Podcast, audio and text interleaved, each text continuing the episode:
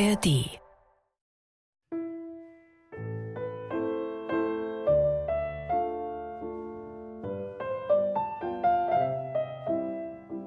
Geschichte einer Liebe. Adele Schopenhauer und Sibylle Mertens Schafhausen. Von Angela Steidele. Regie Silke Hildebrandt. Sibylle Mertens Schaffhausen an Ottilie von Goethe.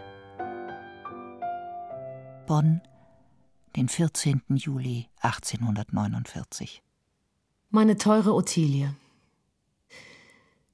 Ich schreibe mit zerrissenem und blutendem Herzen, aber ich halte es für meine Pflicht, Sie über den Zustand unserer armen Adele nicht im Unklaren zu lassen. Geheimrat Vogel meinte zwar, die Anfälle der Krankheit, das heißt jene entsetzlichen Verblutungen und das Ausstoßen der Polypteile würden sich erschöpfen und dann sei eine Heilung möglich. Ich habe an diese Hoffnung mich mit aller Gewalt angeklammert, aber ich glaube, dass wir sie aufgeben müssen. Ein Brief Adelens meldete mir nach Rom, dass ein schwerer Krankheitsfall sie getroffen habe. In Rom war ich, nachdem meine Geschäfte dort beendet, momentan selbst erkrankt. Meine Abreise dadurch um acht Tage verzögert. In diesen acht Tagen landete die französische Armee in Civitavecchia. Von Norden zogen österreichische, von Süden neapolitanische Heere heran. In Fiumicino landeten Spanier. Die Tore der Stadt wurden geschlossen, Barrikaden errichtet. Von allen Seiten strömten Freischaren herzu. Ich wartete auf Briefe. Es musste ein Brief Adelens kommen. Er kam nicht. Da hielt ich es nicht länger aus. Mazzini gab mir Pässe nach Civitavecchia und ich reiste ab. Widrige Winde verschlugen das Segelschiff mit meinem Gepäck nach Korsika. Ich musste in Genua acht Tage darauf warten. Dann reiste ich Tag und Nacht zurück bis Mannheim, wo ich ankam, als die badischen Truppen Ludwigshafen in Brand schossen. Keine Möglichkeit nach Frankfurt, wo ich schon so nahe war zu gelangen. Ich musste nach Heidelberg zurück und über Würzburg gehen. Am 20. Juni war ich in Frankfurt, am 22. in Bonn. Da fand ich Adelens Briefe, nicht an mich, aber an einen Freund, in denen sie sagte, dass sie in Weimar sei, sehr krank und nur die Nachricht meiner Rückkehr erwarte, um hierher nach Bonn zu kommen. Dies bewog mich am 28. gleich wieder abzureisen. Am 29. war ich in Halle. Am 30. morgens trat ich in ihre Stube.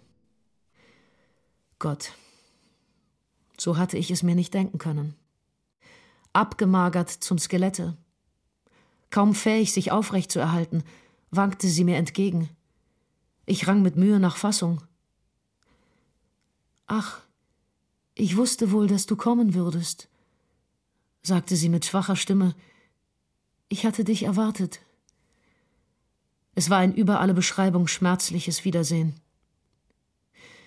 Ich muss nach Bonn, sagte sie, in dein Haus, in meine Stuben. Ruhe, große Ruhe und Stille, das wird mir helfen. Sprechen und sprechen hören greift mich so an. Mir tut alles, alles weh. Nicht wahr, Sibylle, wir reisen bald. Sobald du reisen kannst, liebes Herz, sagte ich, denn mir schien die Reise ein fast unmögliches Wagnis. Oh, ich kann. Ich kann gleich in den nächsten Tagen, fuhr sie fort. Ich werde können. Es wird ja dorten mit mir besser werden. Und so verließen wir denn Weimar am 4. Juli und waren am 7. abends in meiner Wohnung in Bonn. Ich muss Sie recht innig bitten, das Abgebrochene, Unzusammenhängende in diesem Briefe zu entschuldigen. Mir schwirrt beständig der Kopf, in dem so vieles zugleich auf mich einstürmt. Meine persönliche Lage, in diesem Augenblicke, wo die Schwiegersöhne einen neuen Prozess in der leidigen Erbschaftsangelegenheit gegen mich begonnen, um mir mein Vermögen zu bestreiten. Dazu das tiefe Gefühl der Schmach, eine Deutsche und eine Preußin zu heißen, und nun über alles Adelens Krankheit, deren Ende ich voraussehe. Adele will ein Testament machen, und ich kann dagegen nichts sagen, da sie ein Recht hat, über ihr Eigentum zu verfügen. Sagen Sie, was Ihnen unter Ihren Sachen lieb ist. Man stirbt nicht, weil man ein Testament macht. Aber ich fürchte, sie wird sterben. Für heute leben Sie wohl. Ihre treue Sibylle. Adele Schopenhauer an Ottilie von Goethe. Godesberg, 30. April 1828. Meine teure Ottilie, lass mich auf etwas für uns Wichtiges kommen. Ich habe wieder eine menschliche, weiche Neigung in meinem vom Kummer versteinerten Herzen. Zu einer Frau, die im Wesen dir und mir gleicht, doch verschieden, von beiden etwa zwischen uns zu stellen ist. Was sie alles getan hat, um mich zu gewinnen und aus welcher reinen Absicht. Wie sie mittendrin die Absicht verloren und nur Gefühl geworden. Das, meine Ottilie, ist zu groß und wunderlich, um es einem Wisch Papier anzuvertrauen, den du doch herumliegen lässt. Genug, dass ich glaube, der Mertens Bekanntschaft kann einen Einfluss auf mein künftiges Leben gewinnen. Sie hat sechs Kinder und ist außerordentlich reich. Dabei ist sie sehr liebenswürdig und voller Verstand. Sie treibt am liebsten Mythologie und Geschichte, liest am liebsten die alten lateinischen Autoren in der Übersetzung, treibt viel Spanisch, spielt meisterhaft Klavier, interessiert sich für Kunst, Altertum, Gemälde, Poesie, für alles Schöne und Große. Sie dichtet sehr kühn, fast männlich, denn sie hat zuweilen Humor und Ironie, wie ein sehr reiner junger Mann sie haben kann. Du wirst mich fragen, wie lange ich sie kenne. Ich meine seit dem Januar etwa. Ich sah sie diese letzte Zeit immer, denn ich wohnte alle Woche mehrere Tage bei ihr. Zuletzt schliefen wir in einem Zimmer, um zusammen zu bleiben. Jetzt, meine Ottilie, steht meine Seele wieder ganz klar und deutlich vor dir. Ich verhehle dir nichts, und mir tut das sehr wohl. Kannst du dich nun überwinden, teures Herz? So schreibe mir, wenn du schreibst, was du von ihr und mir denkst. Adele. Ottilie von Goethe an Sibylle Mertens Schaffhausen. Wien, 18. Juli 1849. Warum kann nur dies Blatt zu dir, liebe Sibylle? Warum nicht ich? Es ist eine ungeheure Qual, in der Ferne sich jeden Augenblick sagen zu müssen, es ist vielleicht der, der ein teures Leben verlöscht. Manchmal denke ich, Adele lebt nicht mehr, und du Arme bist allein in dem weiten Haus und leider ja auch sehr einsam in dem größeren Lebenshaus. Wie entsetzlich ist es, dass wir dahin kommen mussten, ein baldiges Ende zu wünschen. Als sie mir neulich schrieb, sie würde unter keiner Bedingung wieder nach Italien gehen, wenn du nicht mitgingest, fuhr ich zusammen, als hätte sie mit einem Schwertstreich das Band durchhauen, was uns so lange verbunden. Sie rechnete mich also gar nicht mehr zu ihrem Leben gehörig. Sie noch einmal in diesem Leben zu sehen, ist mein innigster Wunsch. Lass mich hoffen, liebe Sibylle, dass du fühlst, wie wir doch zueinander gehören und du auf mich bauen kannst. Ich schließe dich herzlich in meine Arme, du arme, weiche Heldenseele. Ottilie.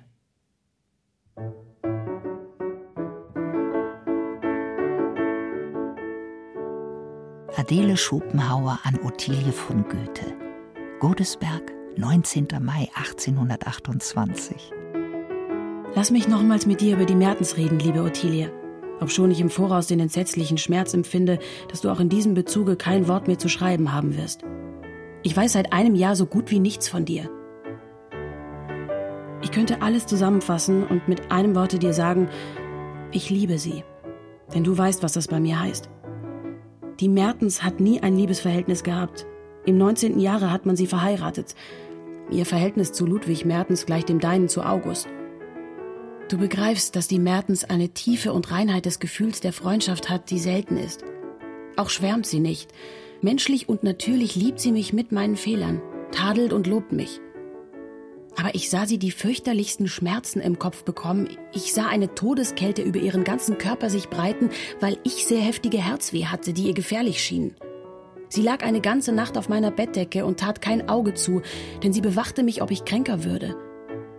Die zarte, vornehm erzogene Frau stand in der Küche und kochte für mich. Sie würde ebenso auf der Diele liegen und Wasser und Brot essen, wenn mir ein Gefallen damit geschähe.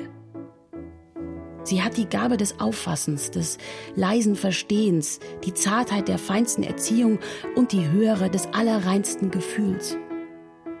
Ihre Fehler sind Stolz, Eigensinn, Heftigkeit, mitunter Launen, deren sie nur teilweise Herr ist. Ein zweiter Fehler ist Nichtbeachten einzelner kleiner Gesellschaftsformen und ein oft zu sehr hervortretendes Ungewöhnlichsein des Geistes. Ich tadle sie oft sehr streng, ja, sehr hart. Und nun ich so viel über sie geschrieben, lass mich sagen, sie ist so gut, so wohltätig, so, so himmlisch mitleidig wie du. Ich fühle im engsten Zusammenleben, dass außer dir mir nie jemand auf die Länge so genügt hat. Die Mertens verschönt mein verkümmertes Dasein. Sie erleichtert die Kette, die mich drückt. Darum liebe ich sie dankbar, denn sie ist meine Wohltäterin. Sie hat die Eisrinde meines Herzens gelöst. Lebe wohl, du meine alte Heimatsliebe. Adele.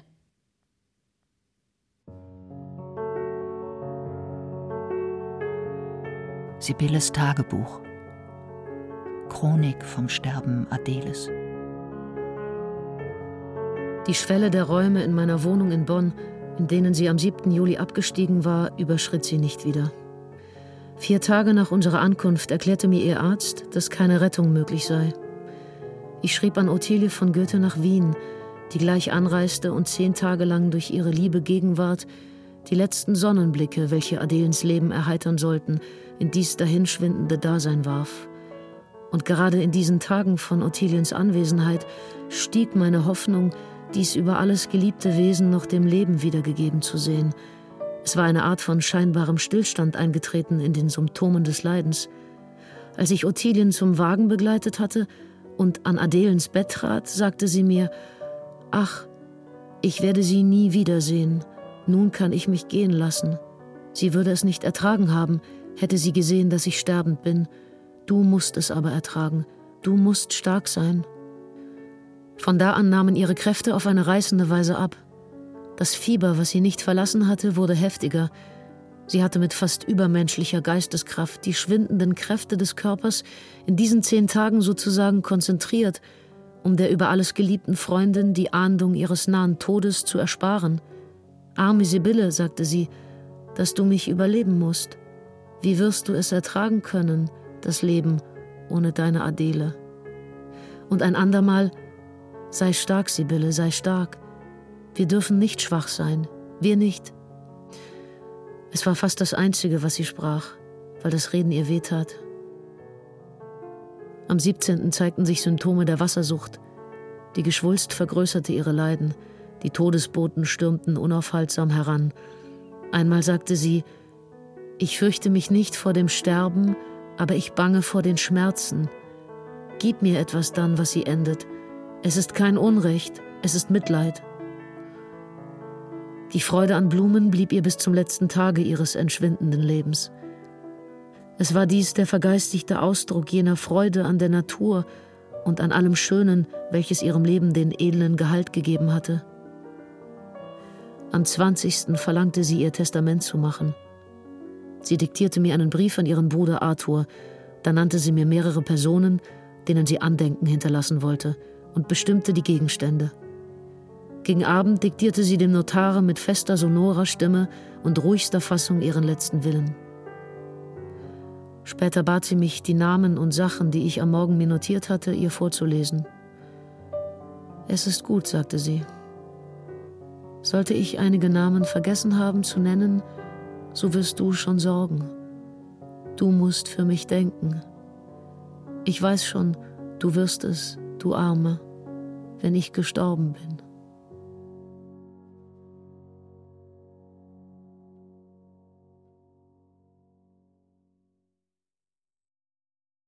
Adele Schopenhauer an Ottilie von Goethe.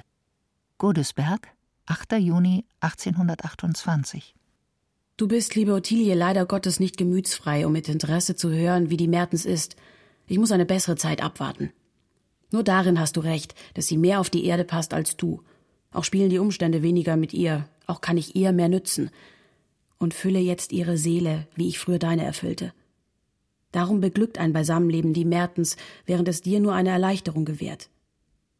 Außer dir, glaube ich, habe ich nie so geliebt. Nie ist mir ein Wesen so menschlich nahe getreten, so ganz verständlich gewesen. Verhältnisse, Neigungen, alles stimmt. Nur dich liebte ich schöner. Sie erinnert mich unaufhörlich an dich. Sie hat ungemein viel von dir, nur ist sie gescheuter und du hast mehr Geist. Sie ist gründlicher, du vielseitiger gebildet sonst ist vieles so ähnlich, dass mir die Augen übergehen. Wie ich sie liebe, werde ich wohl nie wieder jemanden lieben, denn außer dir liebte ich niemand so hingebend. In allen anderen blieben Seiten, die ich vergessen musste, die ich nie berührte. In der Mertens ist nichts, was ich nicht mit voller Kraft ans Licht ziehen darf, nichts, was mich stört oder hemmt, darum ist auch volles gegenseitiges Vertrauen zwischen uns. Ich kenne ihre Fehler, eben darum, weil ich sie gar nicht vergöttere. Ich werde nie von der Idee reden, mit der Mertens zu leben, denn solange Mutter lebt, bleibe ich bei ihr, und dann käme es immer noch auf deine Lebensverhältnisse an. Wenn ich aber nicht mit dir leben soll, Ottilie, so möchte ich da leben, wo die Mertens lebt, denn sie befriedigt mir Herz und Geist. Obschon sie mich nicht entzückt, wie du früher oft es getan, durch das, was nur du bist und ich nicht nennen kann und was kein Mensch je mir sein wird. Dennoch werde ich den schönen, so wirklichen, so ganz reellen Plan, den sie entwarf, als ein Heiligenbild durchs Dasein tragen. Mir ist so wohl in ihrer Nähe, in ihren Armen und mir ist wohl, dass ich dir's sagen kann. Du sollst jede neue Bewegung meiner Seele kennen, auch wenn ich über das, was du längst kennst, schweige, denn du brauchst der Worte nicht. Adele. Sibylles Tagebuch. Chronik vom Sterben Adeles.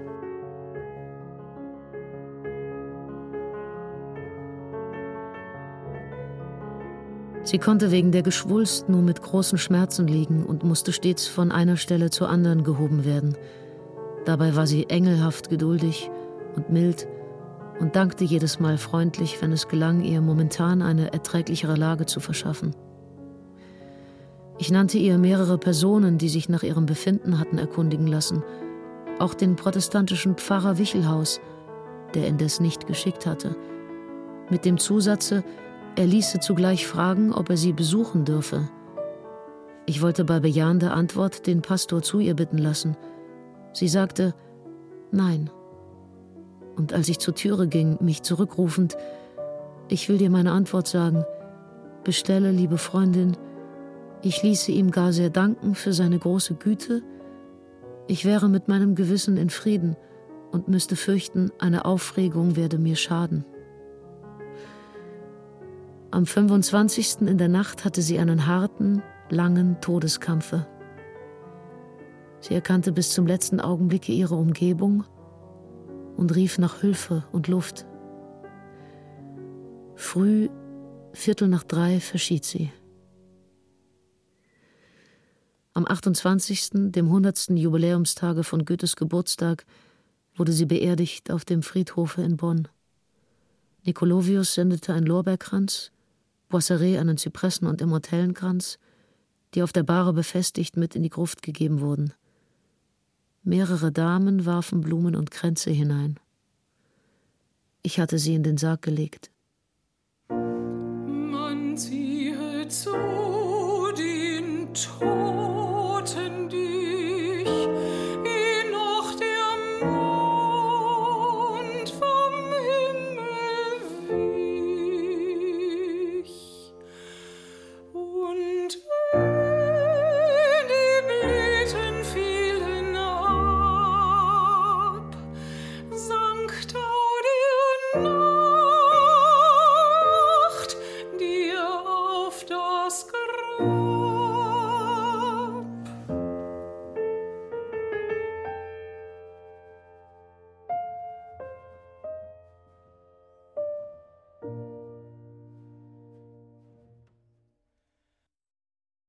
Am 29. ließ ich einen großen Wacholderbaum in meinem Garten fällen und auf dem kleinen Hügel baute ich, nach antikem Brauch, einen Scheiterhaufen, worauf ich ihre falsche Haarflechte, ihre Öle, Pomaden, Kämme, Schwämme, Essenzen, Räucherwerk, die Rosenbouquets, die bei ihrer Leiche gestanden, verbrannte.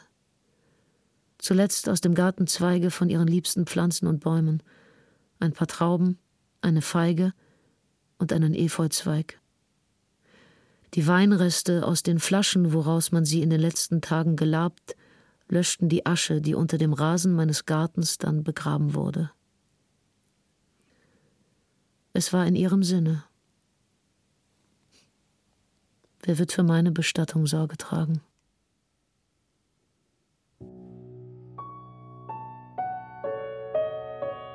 Ottilie von Goethe an Sibylle Mertens Schaffhausen. Freiwaldau, 5. September 1849. Vorgestern Abend erhielt ich deine beiden unglücklichen Briefe, liebe Sibylle. Eine Stunde vor der Todesnachricht kam mein Sohn Walter an. So waren wir denn alle drei vereint in tiefer Trauer um Adele. Mir ist, als könnte ich an meine Jugend und meine Kindheit nicht mehr denken, als hätte ich sie mit Adelens Tod verloren. Warum wähnte ich ihrem Tod nicht so nah? Zwölf Tage nur, und ich hätte bis zum letzten Hauch ihr nahe sein können und mit euch tragen und sterben. Ja, sterben. Ich weiß, wie man mitstirbt. Ich komme mir wie ein Feiger vor, wie ein kalter Egoist. Du, Sibylle, hast den Trost und den Ruhm. Dass du ein Leben, was äußerst einsam dastand, so umgeben hast, so getragen hast durch deine Liebe, dass sie das bitterste Gefühl, das der Einsamkeit nicht hatte. Du hast unendlich verloren, das weiß ich wohl. Das wiederholen wir alle, wenn wir von dir sprechen.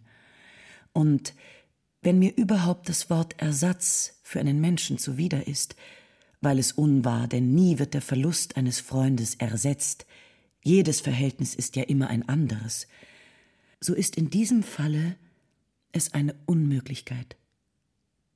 Dass in unserer wankenden Natur aber ein ewiges Festhalten von dem, was wir liebend besessen, möglich ist, finde ich so schön.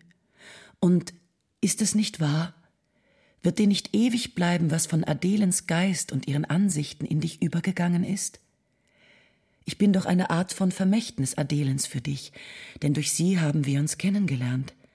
So lass uns fest aneinander halten. Was die Liste betrifft, wo du mir sagst, für mich und andere zu wählen, so leugne ich nicht, dass ich sehr den Ring mit dem Kaneolschmetterling gewünscht habe. Aber da ich dir nicht bloß durch Adelens Wunsch, sondern meinem Gewissen nach das erste Recht zugestehen muss, so meinte ich, du müsstest ihn behalten. Ich erinnere mich noch deutlich Adelens Geburtstag, an dem ihr ihre Mutter ihn gab. Es kam uns vor, als sei es eine Art Würdigsprechung, denn keine von uns besaß noch einen Siegelring. Ich kann mir Adelens Hand kaum ohne den Ring denken. Außerdem hätte ich gerne die Schnur von deinen Haaren. Mich stört aber in dem Wunsch Ulrikens Aberglaube, dass man von denen getrennt wird, die uns Haare schenken. Finde doch einen Ausweg, liebe Sibylle, meinen Wunsch und meine Furcht auszusöhnen. Dabei fällt mir ein, dich zu fragen, ob du mein Bild gefunden hast. Es war in schwarzer Kreide, Lebensgröße, 17 Jahre alt, glatt gescheiteltes Haar mit starker Flechte über den Kopf gelegt. Du magst es wohl nicht erkannt haben, so klar und mutig schaute es in die Welt. Es hing in Weimar immer in Adelens Stube, und als ich sie später befrug, warum es verbannt sei, sagte sie mir, der veränderte Ausdruck habe ihr so wehgetan. Lebe wohl, meine arme Sibylle. Ich schließe dich mit tiefer Trauer in meine Arme. Ottilie. Sibylle Mertens Schaffhausen an Ottilie von Goethe. Bonn, 19. September 1849. Ottilie, ich fürchte, sterben werde ich nicht, aber ich werde verrückt. Mir schwebt vor, als sei ich es schon einmal gewesen, damals, nachdem ich mich so gestoßen hatte am Kopfe. Adele musste es mir, wenn ich davon redete, wohl halbwegs zugeben, aber sie scheuchte mir die Sache immer wieder aus den Sinnen, und da beruhigte ich mich nun so sehr, da sie überhaupt da war und mir das eine Sicherheit gab. Jetzt ist sie nicht mehr da. Wenn sich die Idee in mir festsetzt, dass ich verrückt war, wird niemand mir sie ausreden und an dem Gedanken allein kann ich es wieder werden. Wenn ich es nicht schon werde, weil sie mir fehlt, überall, immer.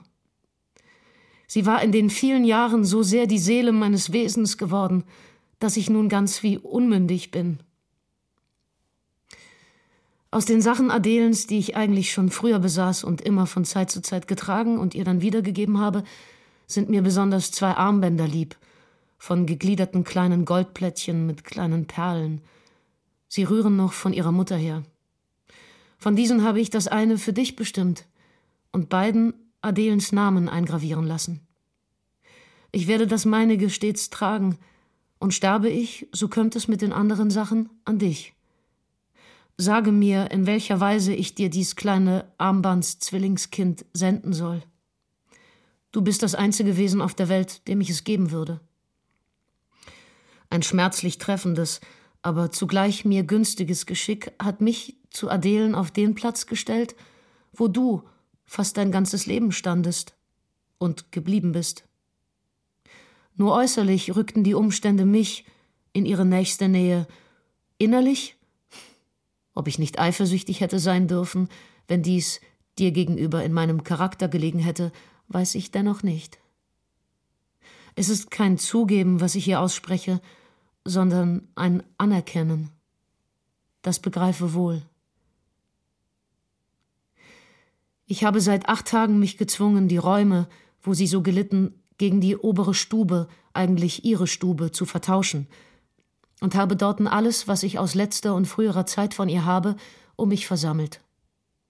In dem Arbeitstische, der in ihrer Krankenstube stand, liegt ihr Nähzeug. Auf dem Schreibtische steht ihr Tintenfass, liegt ihre Papierschere. Dieses Blatt liegt auf ihrer Schreibmappe. Ich werde nun wohl zumeist ihre Stube bewohnen. Mir war es bis zuletzt unmöglich, besonnen ruhig über sie nur zu reden. Es wird alles noch gleich ein Schrei des höchsten Schmerzes. Ich kann nicht schlafen und kann nicht essen. Wie lange das dauern kann, würde, ist nicht zu sagen. Mir ist es überhaupt ganz gleichgültig, und die einzige Furcht, welche mich mitunter erfasst, ist jene verrückt zu werden. Und nun sind's übermorgen schon vier Wochen, dass mein armes, treues Herz zum letzten Male schlug. Ach, Ottilie, könnte ich zu ihr hinabsteigen in die enge Gruft und mich betten zunächst diesem jetzt starren Herzen, das so treu und so warm schlug für seine Geliebten. Könnte ich, dürfte ich. Sie war so wert zu leben, und sie musste sterben. Und keine Hilfe, keine Rettung war möglich. Es ist entsetzlich, dass ich ihren Tod überleben musste. Ich kann nicht mehr. Es überwältigt mich. Lebe wohl, deine Sibylle. Das treueste Herz, das jemals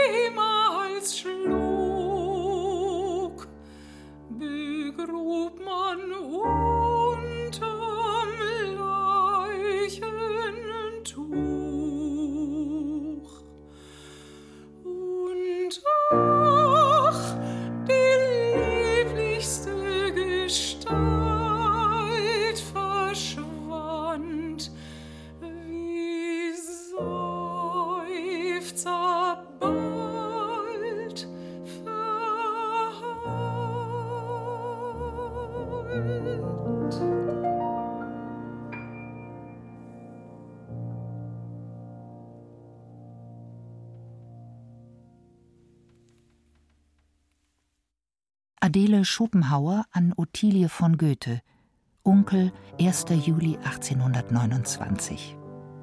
Liebe Ottilie, mir scheint es meine Bestimmung, Sibylles Wohl und Weh dem meinen sehr eng zu verbinden. Ich glaube, wir trennen uns nicht so bald. Sie lebt in mir und mir ist sie in dem neuen Leben unentbehrlich, denn ihre Liebe, ihre Hingebung erhalten mich. Unser wirklich abgeschmackt geformtes Haus in Onkel am Rhein ist eine ehemalige Zehntenscheune hat also ein ungeheures Dach mit Mansarden und doppelten Böden. Vieles fehlt noch und ein Palast kann's eben nicht werden. Es gehört indes Geld dazu und wir müssen uns einschränken. Da liegt der Hund begraben. So war denn Mutters Vornehmigkeit anfangs sehr in der Klemme.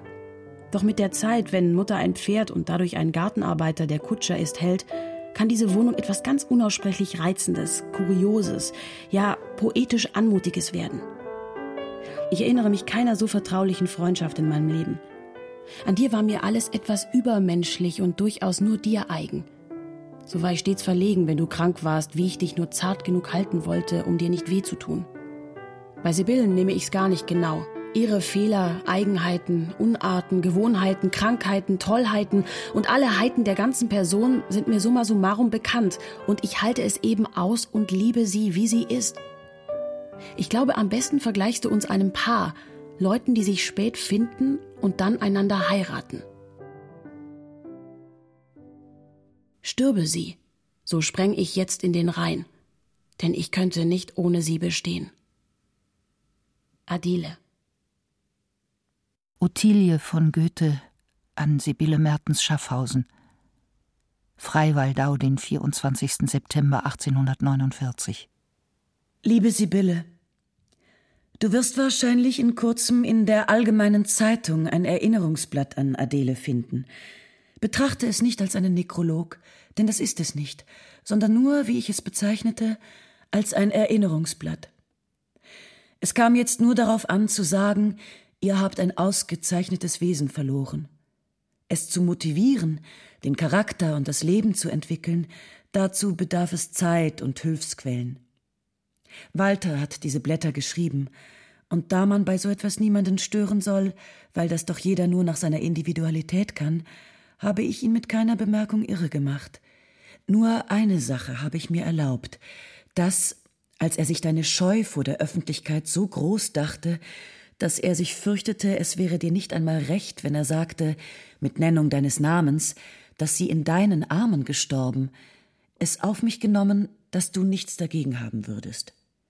Warum sollten nicht Adelens Freunde in der Ferne den Trost haben, dass sie nicht einsam, nicht ungepflegt war, Warum aber sollte es nur wie ein Phantom eine namenlose Freundin sein? Nein, Sibylle, du wirst nichts dagegen haben.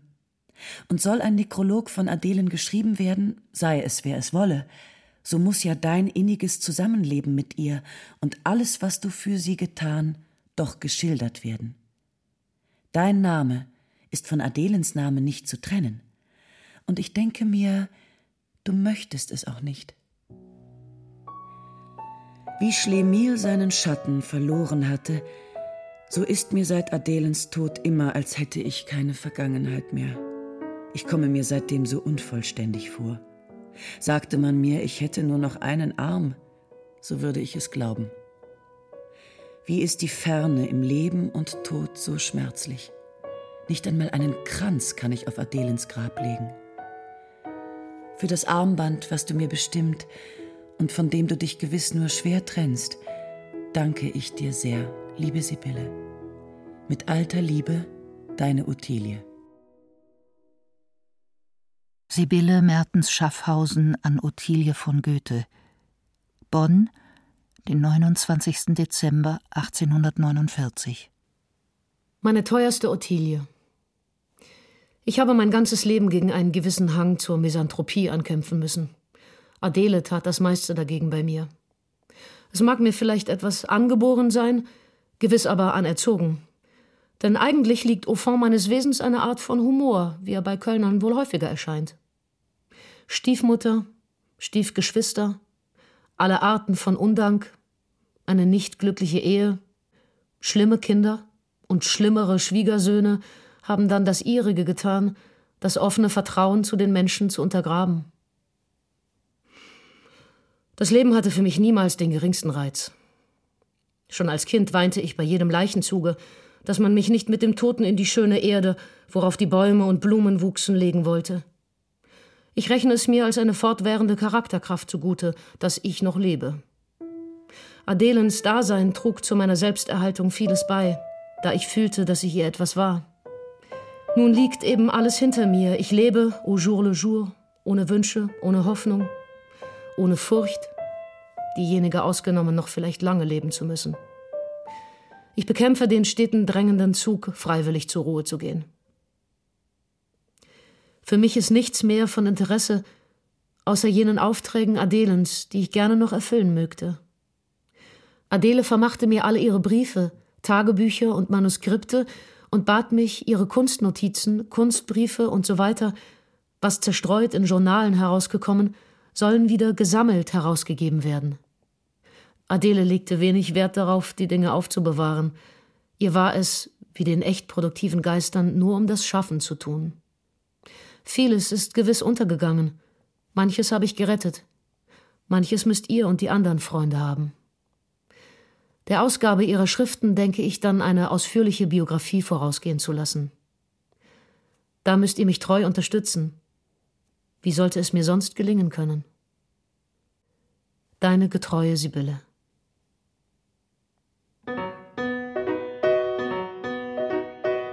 Adele Schopenhauer an Ottilie von Goethe. Onkel, 20. Oktober 1829. Mir ist halb tragisch, halb humoristisch, halb hoffnungsvoll, halb resigniert zumute, teuerste Ottilie. Nun ist die Weinles, Mertens beide mit all den Arbeitern, die Lesen und Keltern im Haus. Mir ist Mertens Aufenthalt hier fatal, da ich ihn hasse. Er ist toll oder ein wahrer Wütrich, auch scheut ihn alles. Die Mertens entbehrt gar sehr noch des gänzlichen gehaltenen Gleichgewichtes, denn ihr Mann behandelt sie sehr hart, sehr roh und sie ist sehr unglücklich, ohne eigentliche Schuld obschon sie vielleicht durch ein anderes Benehmen ihn mehr gezähmt, mehr gewonnen haben würde. So muss ich denn phlegmatisch sein, um das Gleichgewicht zu erhalten. Neulich frug sie mich, ob ich wohl, wenn ich einmal allein bliebe, ohne Mutter, bei ihnen in ihrem Hause wohnen möchte, und ohne eine Sekunde Nachdenkens antwortete ich Nein. Nie. Mit ihr leben ist mir ein Glück, aber mit ihm ein Elend. Selten regt sich ein Wunsch, außer dem, dass den Mertens der Teufel holen möchte, damit ich frei würde mit ihr. Doch schenkt er ihm die trefflichste Gesundheit.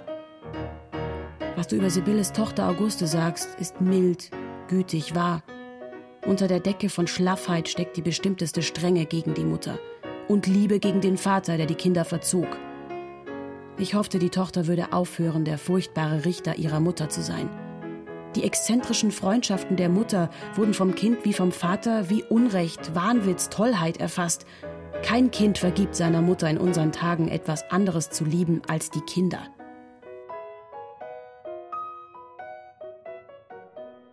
Solange ich keinen Menschen hatte, der mich genug liebte, um mich zum Hauptmotiv seines Lebensbewegens zu machen, war ich elend.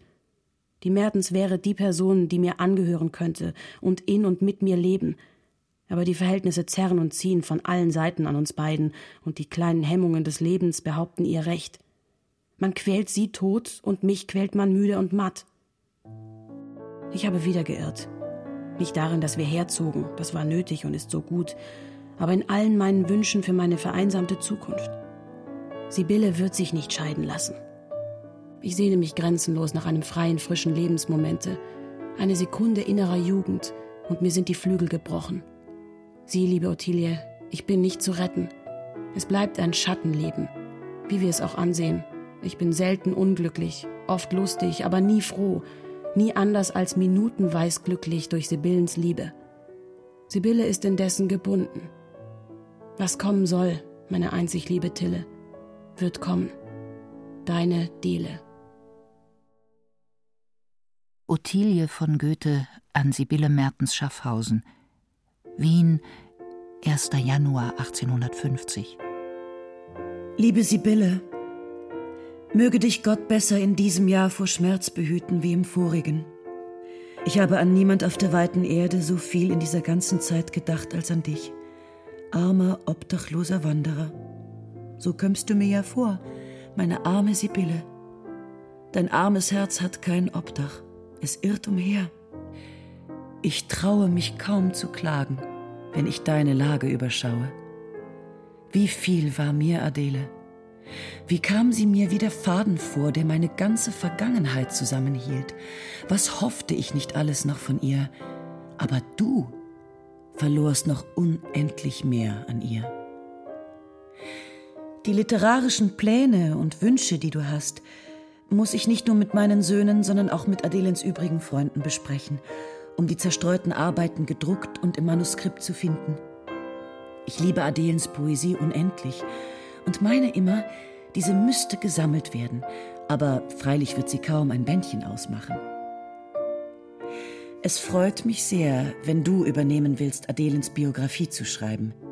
Die letzten Jahre waren ja mit dir ein ununterbrochenes Zusammensein und die reichhaltigste Entfaltung ihres Geistes, namentlich aber die Kunstrichtung, die sich vereint mit dir besonders ausgebildet, war uns ja beinahe fremd. Was wir dir aus Adelens früherem Leben beitragen können als Material, werden wir treulich tun. Willst du nicht kommen? Dir ist gewiss erträglicher, mit mir zu sein, die ja gleich dir für Adele empfindet, gleich dir ärmer wurde und dich auch sonst versteht. Ich weiß, wie viel einsamer du bist und wie unsere Adele nach diesem innigen Zusammenleben dir fehlen muss. Lebe wohl, liebe Sibylle. Ich umarme dich herzlich. Deine Ottilie.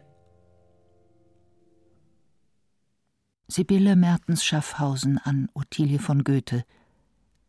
Bonn, 13. Januar 1850. Meine liebe Ottilie, gestern waren es 20 Wochen, dass mich mein treues Herz verlassen hat. Und nun soll ich mich um Akten bekümmern, Advokaten und Prozesse und um die Gemeinheiten meiner schlimmen Kinder und Schwiegersöhne. Du rufst mich nach Wien, liebe Ottilie. Ach, ich bin an diese Stelle gebannt.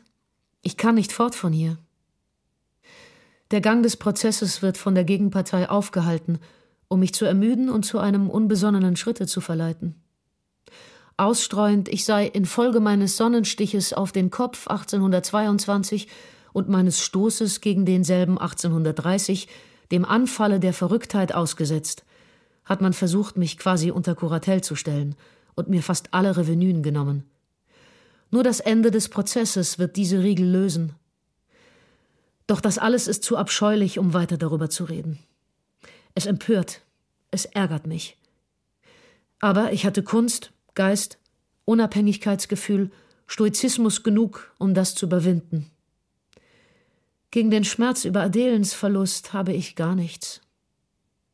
Tausend Interessen, welche mich früher erregten und bewegten, erscheinen mir nun Lebensmomente einer ganz fremden Persönlichkeit. Die Leute denken, ich kümmere mich so sehr wegen der Prozessangelegenheiten, dem Geldverluste und so weiter, und ich lasse sie dabei, denn mein innerer Gram ist mir zu heilig, als dass ich gegen die Menge über ihn reden könnte. Mein Schmerz ist nur um eines, um Adelens Tod. Es ist wirklich in ihr ein Teil meines innersten Lebens abgerissen worden, und ich bin nur ein Krüppel. Ich lebe nicht und kann nicht sterben. Schreibe mir nur zwei Zeilen, um mich zu beruhigen. Ich bitte dich um alles, was dir lieb ist, darum. Deine treue Sibylle. Adele Schopenhauer an Ottilie von Goethe. Bonn, 2. März 1831. Meine teure Ottilie, von mir gibt es nur Trauriges zu sagen. Gepresst fasse ich es zusammen, dass du nicht nur undeutlich von allem wissen magst. An Sibylle knüpft mich mehr, als was man sonst Freundschaft nennt, obschon ich sie jetzt nicht so viel sehe, ihres Mannes wegen. Sie kommt nämlich fast täglich in die Stadt gefahren, kommt dann unerwartet, kann nie den Abend bleiben, hat Kommissionen und Einrichtungen, durchkreuzt meine Arbeiten und Pläne, stört oft meine Mutter und geht fort, wenn ihr Bär sie holt, oft mitten im Gespräch, meistens wenn wir erst eben warm geworden. Natürlich greift mich in solchen Stunden diese Art, Sibyllen zu sehen, ganz fürchterlich an. Ich bin so müde, so abgespannt, wenn sie fort ist, dass ich kaum lesen kann. Sibylle ist sehr gut. Leider aber ist mir deutlich, dass unsere Leben nicht zu verzweigen sind. Sie erträgt diese grässliche Gemeinheit des Mannes, schon das scheidet unsere Häuser, denn ich mag mir nicht grob begegnen lassen und gehe also gar nicht zu ihr, wenn er da ist. Den achten. Ottilie, mir ist fürchterlich weh zumute. Ich lebe jetzt allein. Billchen ist in Köln. Unser Briefwechsel durch ihre Familienverhältnisse unsicher gemacht. Der alte Trübsinn hat mich überfallen und ich fühle mich ganz kraftlos. Meine nicht zu beschreibende Teilnahmslosigkeit beweist mir nur zu sehr, dass meine jetzige Existenz eigentlich auf der Mertens ungewöhnlicher Liebe beruht.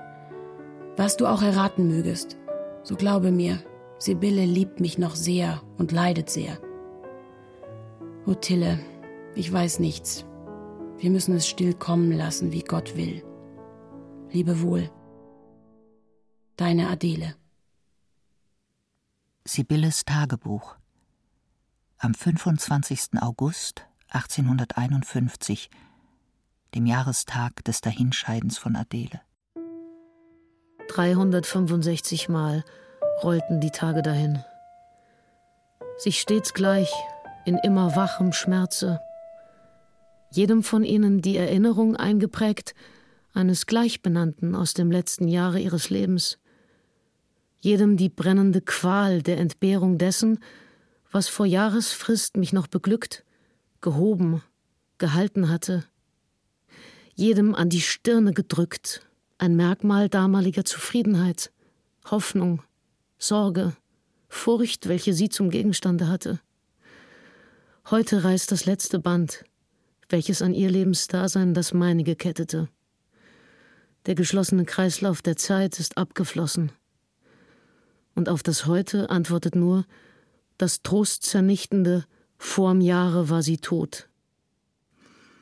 Ich hatte von dieser Verlassenheit, die mich jetzt umfasst, in dem ganzen kummervollen Jahre keine Ahnung gehabt.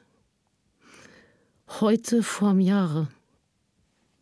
Um diese Abendstunde rang sie mit dem Tode. Warum konnte ich damals nicht sterben? Als sie ohne Unterlass rief, Komm, oh komm mit.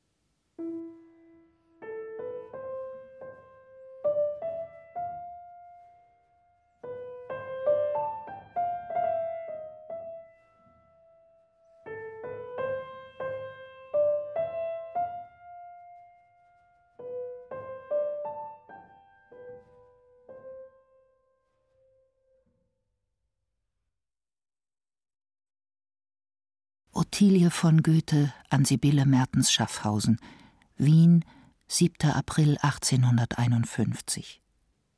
Glaube mir, liebe Sibylle, du musst manchmal deine Einsamkeit verlassen und einen Austausch deines inneren Reichtums unternehmen.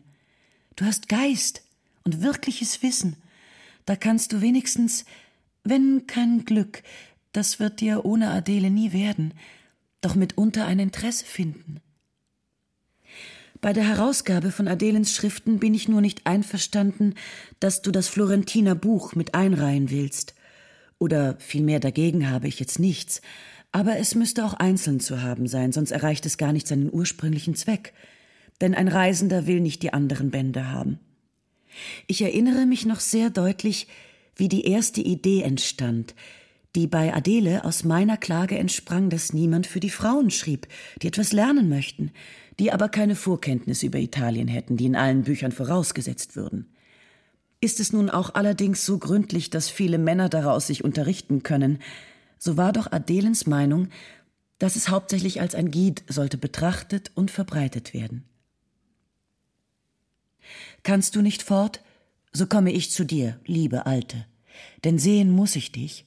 Schreibe mir bald und nimm nie die Länge oder den Mangel meiner Briefe als Maßstab meiner Liebe für dich. Tausend Lebewohl. Ich umarme dich herzlich. Deine Ottilie. Sibylle Mertens Schaffhausen an Ottilie von Goethe.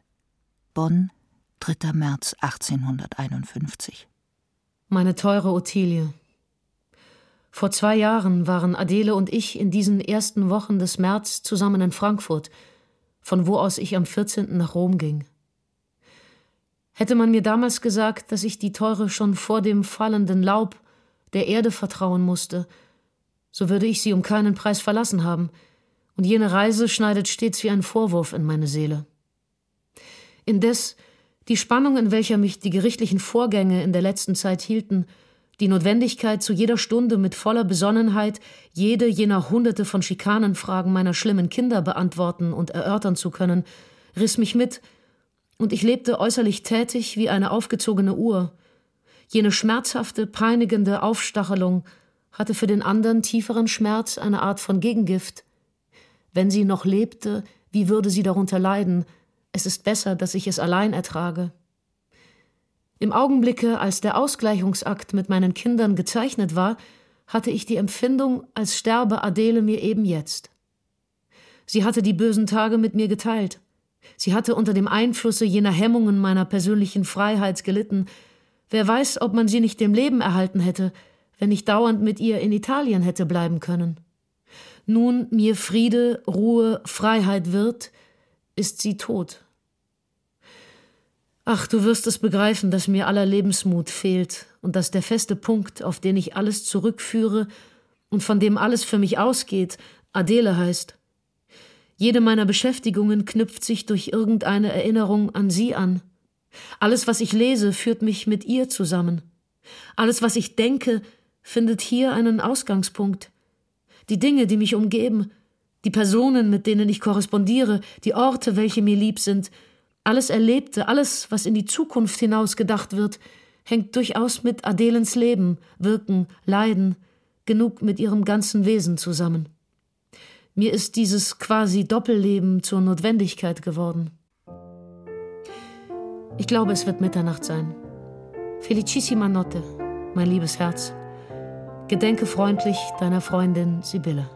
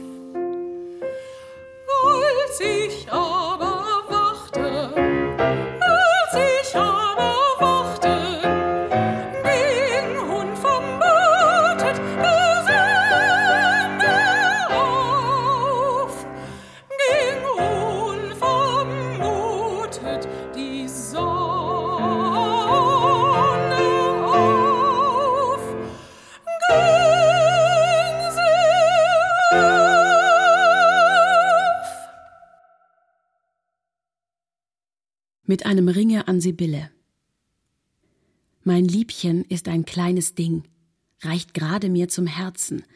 Ich fass es mit dem kleinen Ring, es ist mir nicht zum Scherzen. Juwelen, Perlen sind ja klein, drum fasst man sie in Ringe ein. Ein großer Ring fasst unsere Welt mit noch viel tausend andern, sie blitzen in dem lichten Feld des Rings, den sie durchwandern. Du aber bleibst nun meine Welt, im Ring, der uns zusammenhält.